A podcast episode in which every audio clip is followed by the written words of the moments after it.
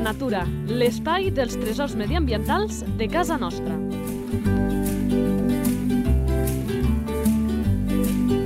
Un espai conduït per Francesc Balanyà. Doncs som-hi, seguim una edició més eh, presentant aquests animalons tan fantàstics que tenim a casa nostra.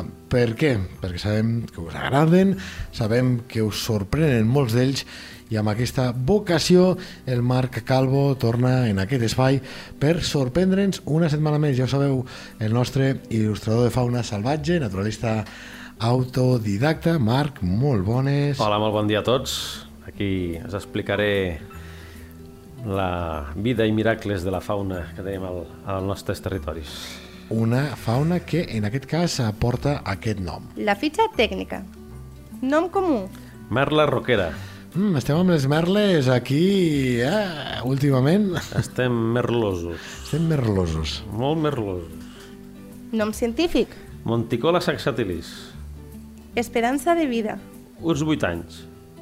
Alimentació. Cucs, insectes, baies petites, fins i tot sargantanes i petits insectes, i que busques el tironejant per les roques i pel terra. Molt bé, anem sí, sí. a saber el seu... Hàbitat.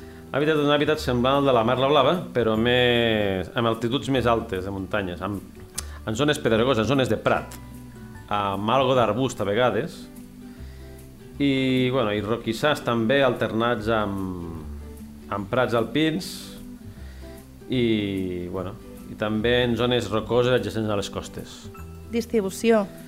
Tots els sistemes muntanyosos de, de diversa alçada d'Europa, del nord de, des del nord de l'Àfrica i fins al Pròxim Orient.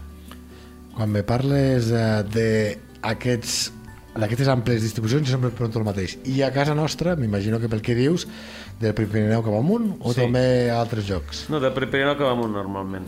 De fet, el Montsec i amb algunes altres zones de Prepirineu coincideix en la Mar la Blava. Mm.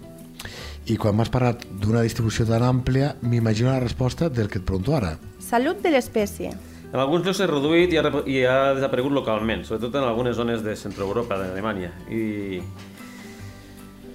també les capturem com els seis cantaires. Mm. Sí, sí. Ui, me sembla que aquí pot anar una mica el nom, després en parlarem al Natura Punta de Llengua. Sí, sí. Activitat? De caràcter més aviat esquiu i discret com la merla blava, i, bueno, i sovint està, emet un cant sonor aflautat des d'una roca alçada o des de des d'una zona rocosa elevada del terreny, mentre també s'enlaire a, a ple vol. No? Sovint també arrenca el vol silenciosament i enlairant-se fent una giragonsa, tornant-se a cantar mentre deixa, es deixa caure verticalment cap a terra. I com que has fet referència amb una altra merla que explicàvem, que és aquesta blava, et preguntaré això, mm, amb altres paraules, eh, com diferenciar-les. Identificació a la natura. És una sé semblant a la merla blava, pot ser de tamany lleugerament més dit, té la cua més curta. Els mascles tenen el cap de color blau i les parts inferiors d'un color mm, taronja rovellós, taronja d'un color teula, i les ales són negres. Les femelles són més grises i estan piguellades de taronja o de blau segons a quina part del cos. Les ales en les femelles no són tan fosques.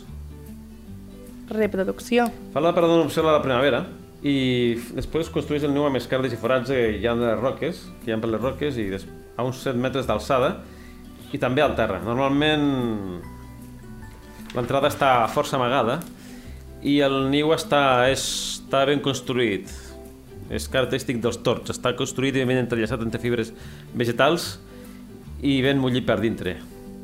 I incuba durant uns 16 dies. Les polles, després les polles estan durant 14 dies i després surten al niu. Són alimentats durant unes setmanes més, durant un parell de setmanes, i després ja es dispersen, i... però encara passa una temporada amb ells fins a la tardor, fins amb els, amb els pares fins a la tardor.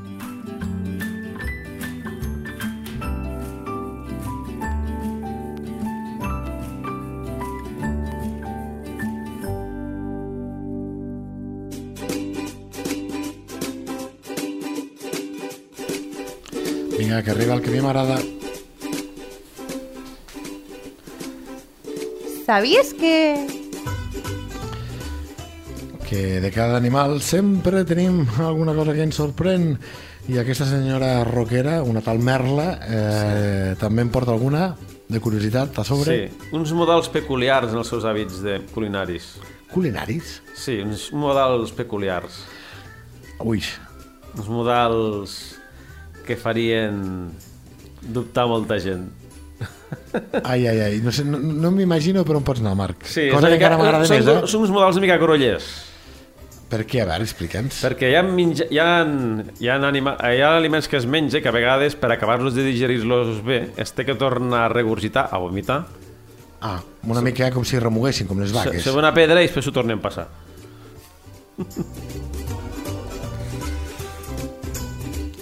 Ai, caram, això és... Mm, ja, que, ja que és degut, no? Perquè altres marres, si no vaig errat, no, no, no ho fan, no sé ho fan.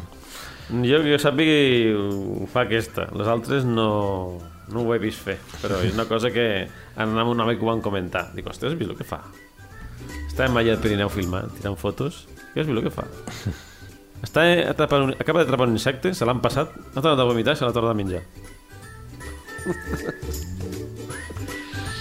Coses de la nostra fauna. Què més en podem explicar mm, d'aquesta merla roquera? Perquè mm, jo t'he de confessar que, que la conec ben poc. Bueno, pues que és la contrapart alpina de la merla blava. Contrapart alpina. Sí, per dir una manera.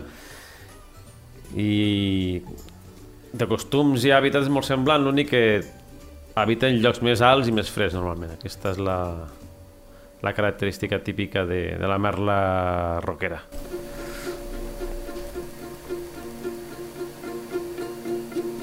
Natura a punta de llengua. Clar, és que t'ho volia preguntar ja de, des d'inici. Aquest cognom de roquera li és gratuït, està ben pensat, ben assignat i per què? Bueno, per el lloc on cria, no? I per l'hàbitat on viu, no?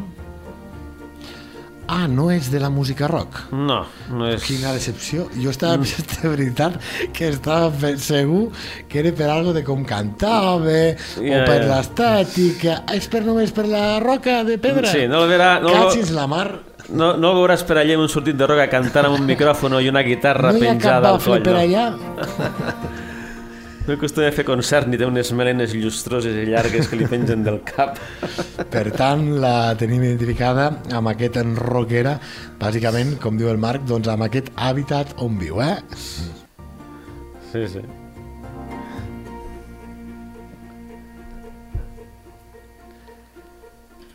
Doncs no sé si ens falta alguna coseta més eh, d'aquesta au de casa nostra, d'aquesta merla que hagin de conèixer la gent que escolta aquest espai dels tresors medioambientals de casa nostra. Alguna coseta més, Marc? Sí, podríem dir que, sobretot relacionat amb la relació amb els humans, podríem dir que té una convivència simbiòtica amb, els, amb les pastures alpines. Perquè també aprofita les femtes de les vaques on se fiquen molts insectes també per buscar menjar.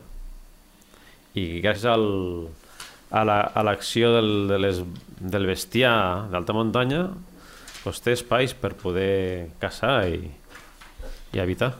Doncs pues mira, eh, està bé que alguna simbiosi amb els humans sigui positiva, Sí, sí, sí, perquè sí. malauradament... Molts ocells, sí, molts ocells de muntanya tenen aquesta relació amb el bestiar i els hàbitats que creen el, les pastures naturals, les pastures... És que sí, eh, la ramaderia extensiva no té res a veure doncs, amb la intensiva perquè fa Exacte. a la relació amb el, eh, amb el medi ambient i aquí n'hem explicat un bon exemple i ho hem fet un cop més amb el Marc Calvo qui ens il·lustra habitualment doncs, amb aquesta fauna del nostre territori. Marc, com sempre, moltes gràcies i fins la propera. Moltes gràcies a tots i una setmana i fins la setmana que ve.